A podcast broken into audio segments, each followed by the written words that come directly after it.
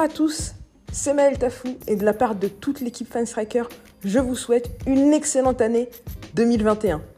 On reprend le podcast avec, pour commencer cette année, un dossier Fan Experience 2030.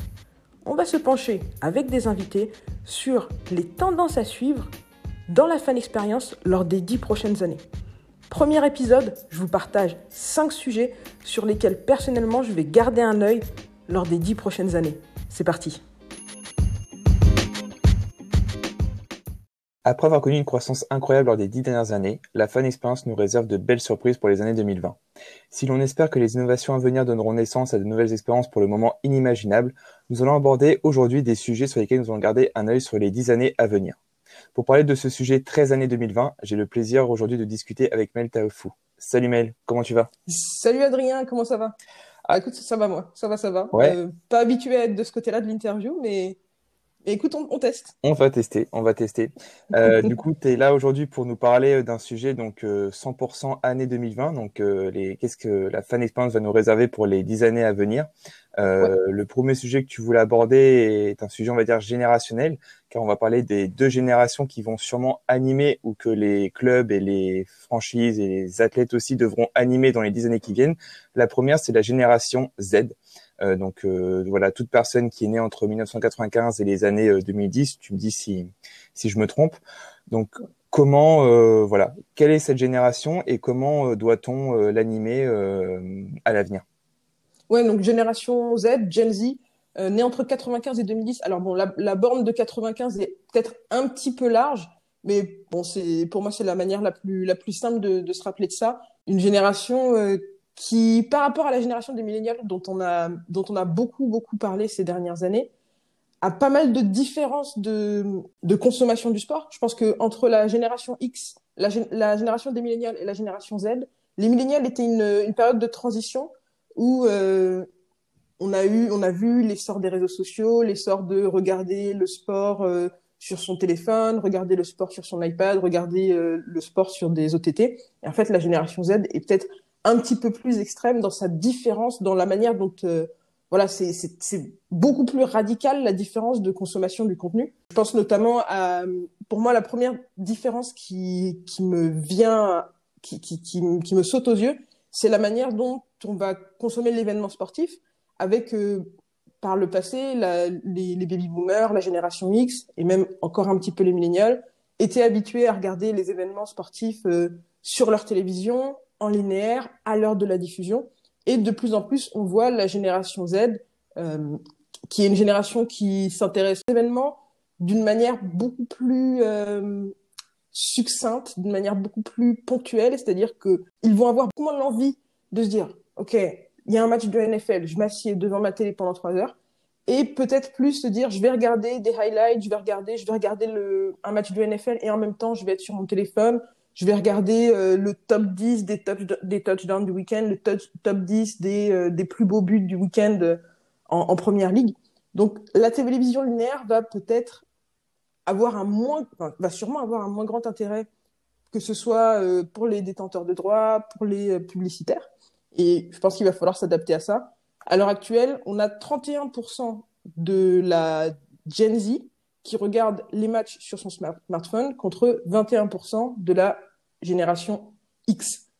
Une grosse différence. Je pense qu'on va aller de plus en plus dans, la, dans, la, dans cette direction de consommer le sport sur son smartphone et par petits morceaux. Qu'est-ce que tu en penses toi? Tu, regardes comment génération, généralement le sport? Oui, effectivement. Donc moi, je suis, on va dire, dans la génération Z, étant né en 1995, on va dire. Effectivement, euh, là, si je regarde sur les 3-4 derniers mois, je pense qu'au total, j'ai regardé plus de matchs sur mon smartphone euh, via des applications bien connues comme MyCanal, par exemple. Euh, tu l'évoquais aussi, qui sortent un peu de ce champ de la TV euh, linéaire pour regarder des matchs. Et effectivement, je m'en connais aussi en cette génération qui est très mobile. Euh, qui est très connecté, qui est né avec un smartphone dans la main, dans la main plus ou moins. Je pense que voilà, on était tous équipés dès l'âge de 10 ans euh, d'un téléphone aussi puissant que celui-là. Et voilà, en fait, on est très habitué, je pense, et effectivement, euh, ça nous rend l'usage plus utile de pouvoir regarder euh, un match n'importe où, n'importe quand. Que ce que je pense aussi qui va être intéressant, c'est donc non seulement ce moment du, de l'événement sportif dont on vient de parler, mais aussi tout ce qui va l'entourer. Donc le moment où on fait le débrief, le moment où on parle de l'avant-match, euh, le moment où on va, on va euh, apprendre à connaître plus sur, à, en savoir plus sur tel joueur, sur telle équipe, où est-ce que ça se passe et dans quel format ça se passe? Donc clairement, je pense qu'il n'y a pas de débat de, de se dire que euh, est-ce que la Gen Z fait ça euh, à la radio, à la télé ou sur les réseaux sociaux. Clairement, on est sur les réseaux sociaux. Sans, bien sûr, moi, j'aime beaucoup la radio et j'aime beaucoup la, la, télévision, mais avant tout sur les réseaux sociaux, avec des réseaux sociaux qui sont peut-être pas ceux qu'on soupçonne à l'heure actuelle. Bien sûr, tu as beaucoup de contenu qui est sur YouTube, beaucoup de contenu qui est sur Instagram, et de plus en plus, on a un attrait vers TikTok, une plateforme, euh, je pense notamment à Juju Smith-Schuster, qui est un, receveur euh, de, des Steelers de Pittsburgh. Énorme following sur, euh, sur TikTok. On en parle très souvent dans les, dans les broadcasts même de NFL, de, voilà, avant le match, il va leur enregistrer un, TikTok sur le logo de l'équipe adverse. Maintenant, les, les fans de sport vont vraiment pouvoir aller chercher l'information qu'ils veulent sur l'athlète qui les intéresse directement sur la plateforme, sans avoir à passer par une émission de radio, une émission de télé ou quelque chose de quelque chose d'intermédiaire. Je pense que c'est une, une, tendance très intéressante, notamment quand on sait que de plus en plus cette jeune génération s'intéresse à des athlètes, va être fan d'athlètes plus que fan d'équipe. Tout à fait. On peut dire que l'accès à l'information pour euh, cette génération de fans est beaucoup plus simple ça pouvait l'être avant. Donc, comme tu l'as dit, on parle vraiment, euh, on va dire, de la génération du second écran où lorsqu'on regarde un match, on a toujours tendance à aller euh, sur Twitter ou sur autre plateforme qui est un, peu, un petit peu lié au live pour constamment voir ce que les gens disent sur ce qu'on regarde et aussi pour bien évidemment commenter ce qu'on est en train de regarder. Donc euh, effectivement, la, la, présence du smartphone est essentielle et comme tu es en train de le dire, l'accès à l'information est beaucoup plus simple et on peut vraiment euh, suivre ce que fait son équipe, mais surtout ce que font les athlètes qui composent cette équipe, car ça représente des présences sociales beaucoup plus nombreuses qu'une seule entité au final. Exactement, on en parlait juste avant l'enregistrement. la personne, la personnalité la plus suivie sur Instagram à l'heure actuelle, c'est Cristiano Ronaldo, avec 254 millions de followers. Par rapport à ça, la Juve, c'est 45 millions de followers sur Instagram et le Real Madrid, 95 millions de followers sur Instagram. Donc on a maintenant des, des athlètes qui vont totalement dépasser la taille du club auquel ils appartiennent. En matière de, de notoriété. Pense... Ouais, en matière de notoriété, bien sûr. on attend encore que Ronaldo gagne la Ligue des Champions euh, seul contre 11. Mais oui, en termes de notoriété, c'est des, athlètes qui dépassent, euh, qui dépassent l'équipe pour laquelle ils jouent. Et c'est quelque chose, on en a parlé, euh, je ne sais pas si on en a encore parlé sur Fanstracker, si on a déjà publié là-dessus, mais c'est quelque chose où on voit que dans l'innovation sportive et l'innovation du jeu, de plus en plus, on en tient compte. On voit beaucoup dans les sports que les statistiques que les médias vont mettre en avant, que les, les, même les équipes vont mettre en avant, sont très, de plus en plus orientées athlètes. Je trouve que ça se voit beaucoup dans, que ça se voit beaucoup en NBA. Les statistiques qui sont mises en avant sont, à mon impression, des statistiques orientées sur tel joueur, tel joueur, par exemple le sixième homme, le meilleur sixième homme, etc. On voit également que il y a des nouvelles expériences sportives, des nouvelles compétitions sportives qui voient le, qui voient le jour, où on essaye de mettre en avant l'athlète et sa performance individuelle, même si ce sont des compétitions d'équipe. Je pense notamment à une, une, expérim une, expérimentation qui a été faite sur une compétition de beach volley, où en fait, les, donc le, le beach volley sport d'équipe, les athlètes, les classements étaient faits athlète par athlète. Ce qui se passait, c'est que, d'une semaine sur l'autre, la composition des équipes changeait. Donc la manière dont on déterminait le gagnant, celui qui sortait euh, vainqueur de la compétition, c'était en voyant quel, était son bilan à travers toutes les équipes dans lesquelles il avait joué. Je pense pas que ce soit un, modèle qui va euh, qui, va avoir le jour, qui va révolutionner la NBA, qui va révolutionner euh, la première ligue où on aura d'une semaine sur l'autre, d'une semaine sur l'autre, Vardy qui joue pas dans le même club.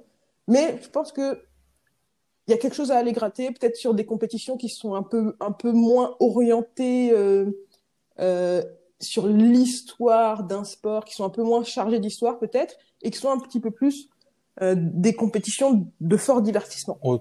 Quelque chose qui m'intéresse personnellement. Par rapport à ce que tu es en train de dire, on trouve un petit peu le modèle euh, du NBA All-Star Game au final, où les joueurs pendant le temps d'un week-end sont très mis en avant par la ligue. Euh, ils sont vraiment au cœur de l'événement, avec le fameux match des All-Star où au final peu importe dans quelle franchise tu joues, tu es le meilleur joueur euh, qui mérite d'être euh, sur le parquet à ce moment-là. Et au final, les joueurs sont ultra médiatisés et au final mis en avant et euh, on met les franchises de côté le temps de, de ce week-end-là. Oui, voilà, exactement. Donc l'idée un petit peu gala, l'idée un petit peu de se dire, on prend les meilleurs, la crème de la crème, on les met sur un parquet pendant un week-end et on voit ce que ça donne. Peut-être que c'est des événements un petit peu ponctuels comme ça d'ailleurs qui vont voir de plus en plus le jour. En tout cas, moi, je suis curieuse de savoir comment est-ce qu'on va exploiter ça. Donc, pour résumer cette euh, génération Z, donc une génération qui va davantage s'intéresser aux athlètes par rapport euh, aux équipes, une génération qui a grandi sur les réseaux sociaux et avec le, smartphone à la main, une génération qui au final euh, va moins regarder la télé linéaire, mais plus la télé sur des plateformes OTT, euh, clé en main euh, et un petit peu quand on veut, où on veut, et une génération qui a totalement en fait adopté le second écran lorsqu'elle consomme un événement euh, sportif. Donc, on a abordé la génération Z. On va parler de la génération qui va suivre, donc la génération Alpha. Donc, pour toute personne qui est née on va dire après les années, euh, enfin qui est né pendant les années 2010. Euh, euh, est-ce que tu peux nous parler un petit peu de, cette génération? La génération alpha là à l'heure actuelle, ils sont très petits, ils ont encore moins de 10 ans, ils sont souvent, souvent, tu remarqueras dans les conversations, on est surpris de la manière dont ils utilisent les technologies et à quel point ils ont, ils sont très habiles avec les nouvelles technologies. Je pense que c'est quelque chose qu'il va falloir exploiter. Je pense aussi que la grosse différence qu'on va avoir dans le passage de la génération Z à la génération alpha, c'est la manière dont on recherche l'information. Donc, que ce soit les millénials ou la génération Z, on est une génération du clavier.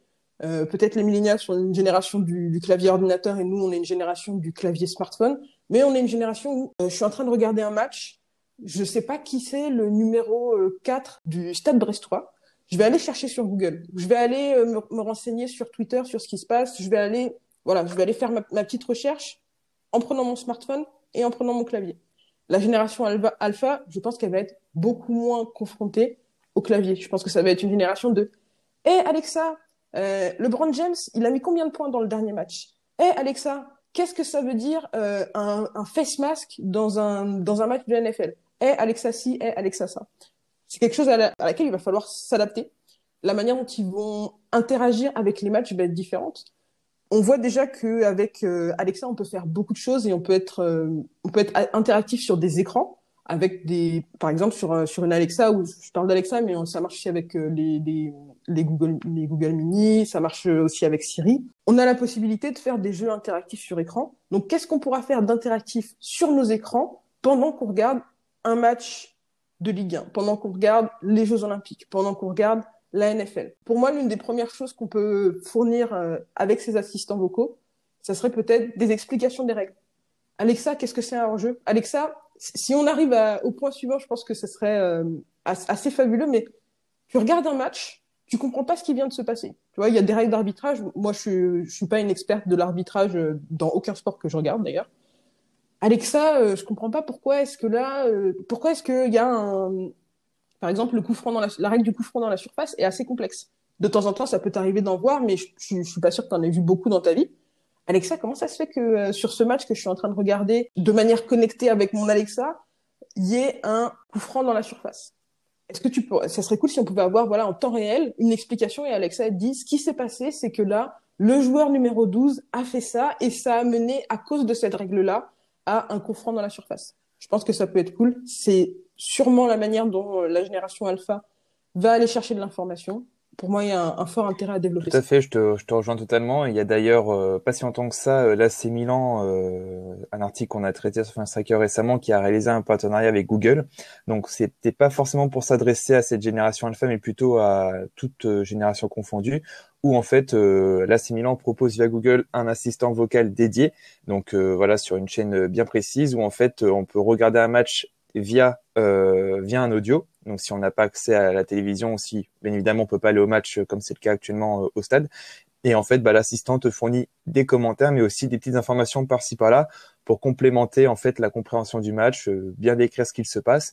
Donc on rejoint un petit peu ce que tu es en train de dire. effectivement, peut-être que demain les diffuseurs, enfin les ayants droit, et en général devront peut-être pourquoi pas bah, s'orienter un petit peu là-dedans pour apporter une expérience audio en plus de l'expérience visuelle qu'on connaît bien. C'est ça. Je pense qu'un intérêt supplémentaire de l'assistant vocal, c'est aussi que ça libère ton smartphone. On en parlait euh, juste avant. Quand es sur, euh, quand, quand euh, la génération Z à l'heure actuelle regarde un match, elle va être sur son smartphone pour regarder de l'information sur Twitter, pour regarder de l'information sur Instagram, pour regarder de l'information sur des applications. Tu as même aussi du, second écran, tu sais, où c'est où ton second écran est, lié à ton premier écran. Je pense notamment à, l'entreprise Venue qui fait ça, où tu regardes euh, de la F1 et en fait sur ton second écran, tu as, des statistiques, sur ton téléphone, tu as des statistiques par rapport à ce que tu regardes. L'intérêt de l'assistant vocal par rapport au second écran, euh, aux, applications de second écran qui sont liées directement à ton, à ton, à ta télé, c'est que ça libère ton téléphone.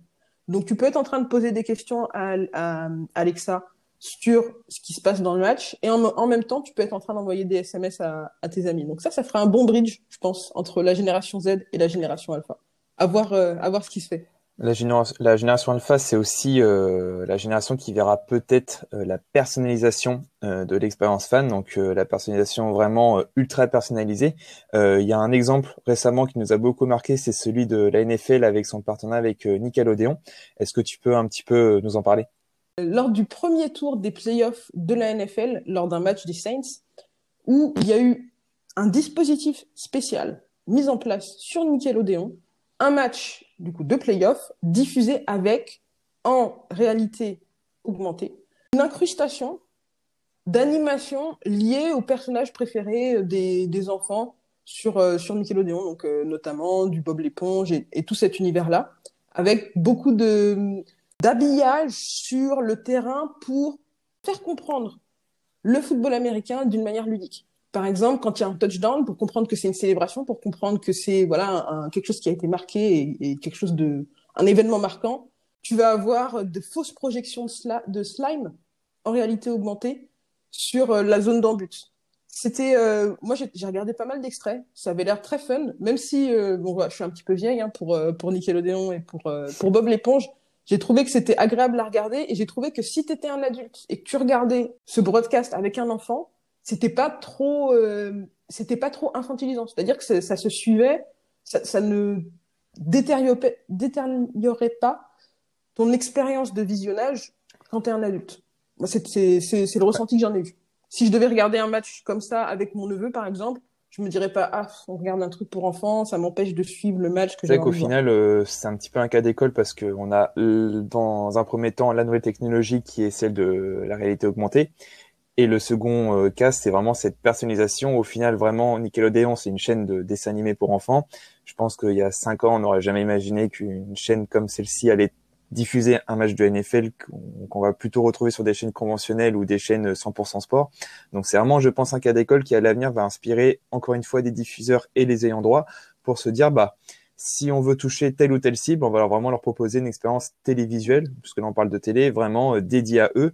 Et au final, euh, l'autre cible, donc par exemple les jeunes adultes ou les, personnes âgées, pourquoi pas, ils auront leur expérience à eux sur une autre chaîne pour au final euh, augmenter l'engagement et la fidélisation de, chacune des différentes euh, cibles qu'on peut avoir lorsqu'on s'adresse à des fans. Mais là, je pense que le mettre directement sur une chaîne pour enfants, ça devient, tu vois, c'est particulier. Est-ce est que sur Gulli, ça pourrait devenir un, rendez-vous hebdomadaire d'avoir un match de, de Ligue 1 le, samedi soir, par exemple, de la même manière que euh, le, ils ont peut-être un rendez-vous hebdomadaire pour regarder La Famille Pirate ou Bob l'éponge. Ça introduit les enfants au sport directement sur les canaux qu'ils regardent. La nous le dira, mais effectivement, cette personnalisation de la, de la diffusion euh, sera certainement un sujet majeur dans les, dans les dix années euh, qui viennent. Toujours pour parler de personnalisation, on va un petit peu quitter le monde du sport pour euh, aborder le, monde du concert.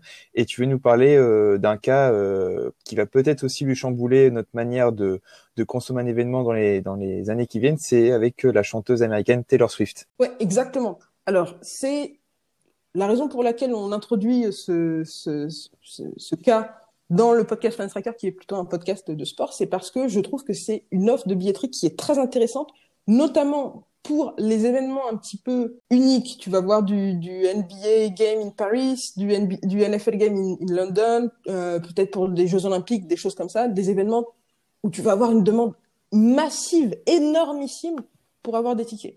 Ce qui s'est passé, c'est que, en, il me semble que c'était en 2018, Taylor Swift et son équipe se sont, alignés avec Ticketmaster pour mettre en place un programme qui s'appelle le Verified Fan Programme. Que ce programme faisait, c'est que il triait en fait les fans dans la liste d'attente et il, aidait les plus gros fans de Taylor Swift à être servis en billets en premier. Donc ce qui se passait dans les fêtes, tu rentrais sur la, file d'attente virtuelle pour avoir des billets, comme tu, comme euh, vous, êtes peut-être nombreux à être rentrés sur la file d'attente euh, virtuelle pour avoir des, des billets pour voir la NBA à, à Paris l'an dernier.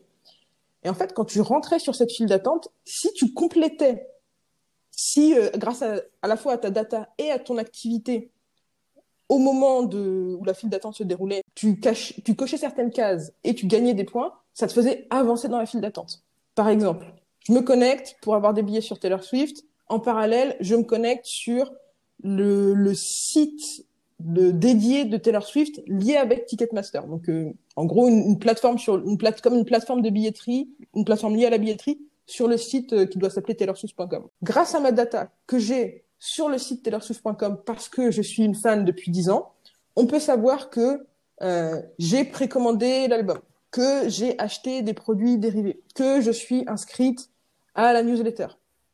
Ça, c'est des informations. Dès que je coche une case, hop, ça me fait avancer, ça me fait gagner des points et ça me fait avancer dans la, dans la queue virtuelle. Si au moment où je suis dans la file d'attente, je vais euh, écouter de, je vais streamer un album, je vais regarder une vidéo, je vais, même chose, je vais avancer dans la file d'attente. Ces deux étapes, donc l'étape où j'ai interagi avec le contenu de Taylor Swift avant le jour de la mise en vente des billets et la deuxième étape où j'ai interagi avec le contenu de Taylor Swift le jour de la mise en vente des billets, ça va me permettre d'avoir un accès prioritaire aux billets, potentiellement aux meilleurs billets, euh, par rapport à un fan qui est euh, un peu plus un, fan euh, occasionnel. Bon, ça c'est peut-être pas la priorité, parce qu'après tout, tu vois, pourquoi pas euh, un, fan, un fan occasionnel de la NBA, pourquoi pas aller au NBA Game à Paris. Surtout, ce qui est intéressant, c'est que ça va bloquer tout ce qui est les bots, ça va bloquer tout ce qui est ce qu'on appelle les scalpers, donc l'achat en masse de tickets simplement pour la revente. C'est un use case qui a été développé, un partenariat qui a été développé parce que lors de sa tournée précédente, Taylor Swift avait eu plus de 30% de, de tous les tickets de sa tournée qui avaient été revendus sur le marché secondaire. L'idée, c'était vraiment de réduire ça.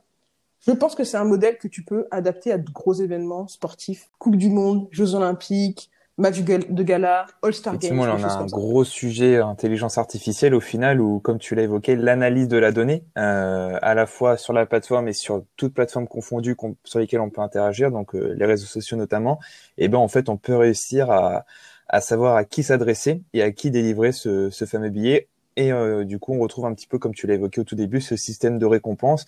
Au final, ce sont les, les vrais fans avec un grand V qui vont euh, pouvoir accéder euh, à l'événement. C'est que c'est ultra intéressant et l'intelligence artificielle qui aujourd'hui se développe dans énormément de sujets de data management se retrouve très bien ici. Ce qui peut être envisageable, ce serait de réaliser avec cette technologie-là des, des expériences type Money Can Buy ou ponctuellement le club, ou si on reste dans l'univers du concert, l'artiste, admettons, va euh, voilà euh, proposer une expérience totalement exclusive, admettons, aux fans qui a euh, qui avait réalisé le plus de streams sur telle ou telle plateforme sur tel mois, par exemple.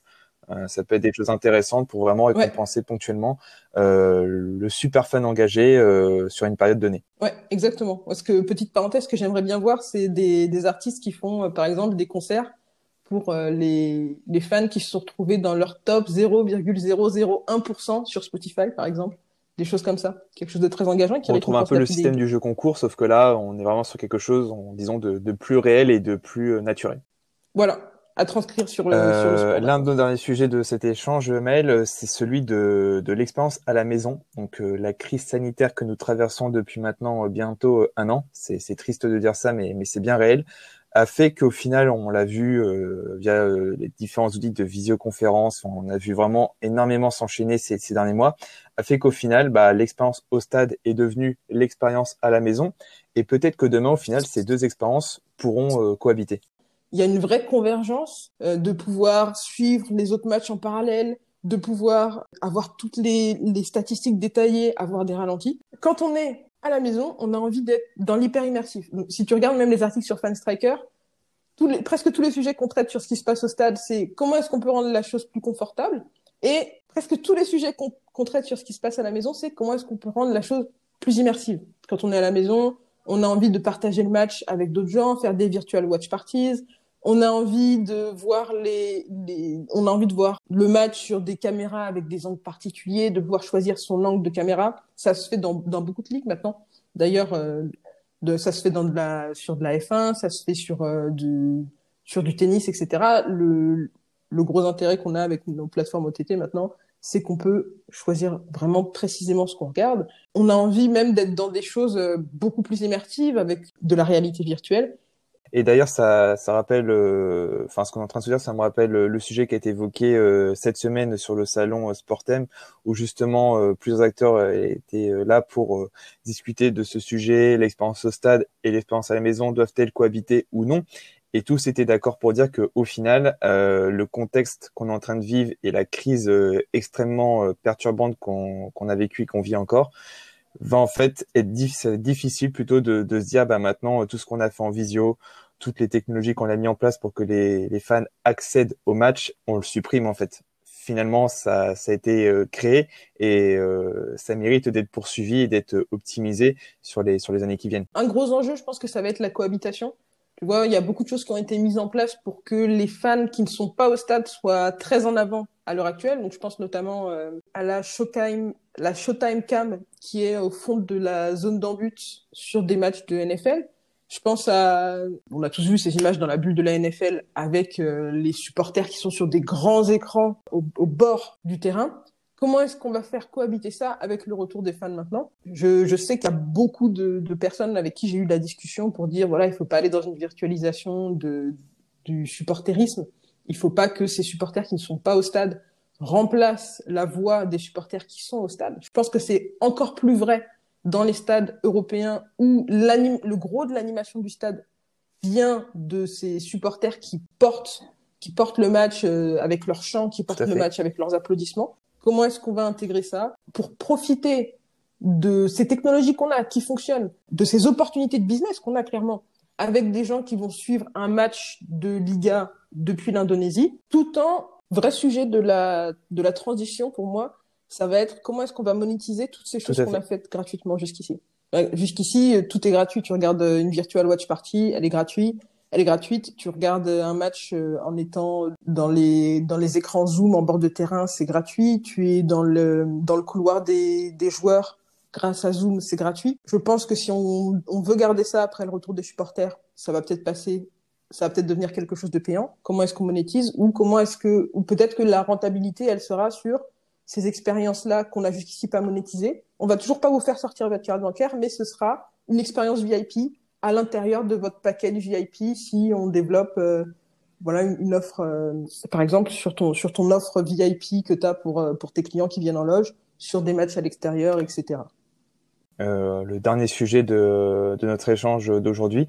Tu voulais aborder voilà justement comment améliorer cette expérience de ticketing. Au final, on risque d'avoir, comme on l'a dit, bah, deux canaux différents pour accéder à un événement, soit en ligne, soit en réel et comment, ce que, ce que tu veux nous expliquer plutôt, c'est euh, comment la blockchain va pouvoir améliorer cette euh, expérience euh, de billetterie. Je pense que c'est une technologie qui, qui va nous permettre de vraiment sécuriser notre offre de ticketing beaucoup plus que, que ce que l'on a fait par le passé. Et ça va notamment permettre, de la même manière que ce, cette, cette mise en place entre Taylor Swift et Ticketmaster, de limiter la déception des, des fans quand euh, tous les tickets sont achetés par des, par des bots, de limiter la déception des fans quand euh, il y a revente de faux tickets, quand il y a euh, des tickets, on t'a revendu un ticket, mais en fait c'est une photocopie d'un autre ticket et quelqu'un d'autre est en train de l'utiliser. Ça va limiter cette, cette, cette déception simplement en protégeant et en solidifiant la manière dont on suit l'information de qui est le détenteur du ticket. Gros sujet à suivre pour moi ça pourrait vraiment révolutionner la billetterie. Moi, personnellement, je suis pas une experte du blockchain. Je vois les articles passer, je vois euh, euh, les articles passer de euh, Hello Sugoi à l'époque. je crois qu'ils ont arrêté leur activité. C'était en 2018 où ils avaient commencé cette activité de protection de la billetterie grâce au blockchain dans la musique. Là, il y a une nouvelle startup qui s'appelle Tixico qui se remet sur le même segment. Pour moi, il y a vraiment quelque chose à faire parce que un gros problème de la billetterie, il y a un gros souci qu'on a tous connu, c'est tu veux avoir tes tickets pour un match et puis tu te rends compte que bah au bout de 10 minutes, tu as des centaines et des centaines de tickets qui sont vendus euh, sur le Bon Coin, sur euh, Viagogo à des à, des sommes euh, monstrueuses. Moi, je, je, suis ça et j'aimerais bien que, que, ça, que ça résolve. C'est vrai que c'est un combat pour pas mal des endroits de, comme tu l'as dit, de sécuriser et de modérer tout ce marché de, de la billetterie et qui notamment pendant les grands événements internationaux comme une Coupe du Monde, ça peut partir un petit peu dans tous les sens. Euh, si tu prends l'exemple de la finale de la Ligue des Champions, euh, voilà, ça peut monter, euh, ça se compte plus en centaines, mais plutôt en, en milliers d'euros. Effectivement, la blockchain peut permettre aux ayants droit de pouvoir réguler euh, tout, tout, tout, ce marché au final. Ouais, exactement. Et, et peut-être même d'avoir un marché secondaire beaucoup donc, plus Tout à fait. S'il y a marché secondaire. Euh, donc, si on récapitule notre échange mail, euh, pour faire un petit récap euh, à nos auditeurs, donc on a parlé de, des deux générations qui vont animer euh, nos années 2020. Donc, la génération Z, qui est la génération, pour faire simple, du smartphone, qui est centrée vers l'athlète, et la génération Alpha, qui est centrée sur l'assistant vocal et sur l'expérience télévisuelle, voire réelle, totalement personnalisée. On a ensuite évoqué toute la partie euh, vérification du fan, c'est-à-dire au niveau de la billetterie, que euh, des fans qui sont réellement engagés puissent euh, davantage pouvoir accéder à l'événement plutôt que du faux fan, on va dire, pour faire simple. Et enfin, ce qu'on a évoqué juste avant, c'est toute cette partie expérience maison et expérience stade, comment ces deux expériences vont cohabiter, sachant qu'aujourd'hui, on on a tous un petit peu goûté aux deux. Les deux ont leurs avantages et leurs inconvénients, même si bien évidemment on est d'accord pour dire que l'expérience au stade reste l'essence même du sport. Néanmoins, on a conscience que les deux euh, devront un jour ou l'autre euh, pouvoir être réalisés ensemble. Et ben, je te remercie Mel pour euh, pour ta présence. Euh, C'était très sympa d'échanger sur ces sujets un petit peu futuristes, néanmoins bien réels. Et on se donne rendez-vous bah, dans dix ans pour voir où est-ce qu'on en est. exact. Et avant de vous dire à dans dix ans pour savoir où on en sera dans la fin d'expérience, je vous dis à jeudi pour savoir où on en sera en 2023, date à laquelle la France accueillera la Coupe du Monde de rugby et sera alors l'épicentre de l'innovation dans la fan expérience. On en discutera avec Clément Barouillet de Two Circles. À jeudi. Merci Maël, à bientôt.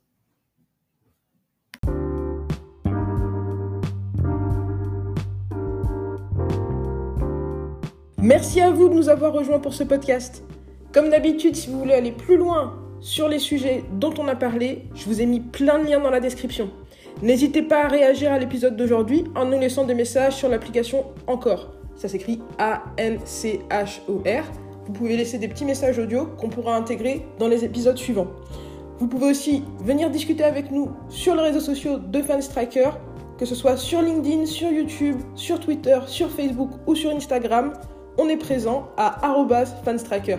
Bien sûr, vous pouvez aussi visiter notre site internet fanstriker.com.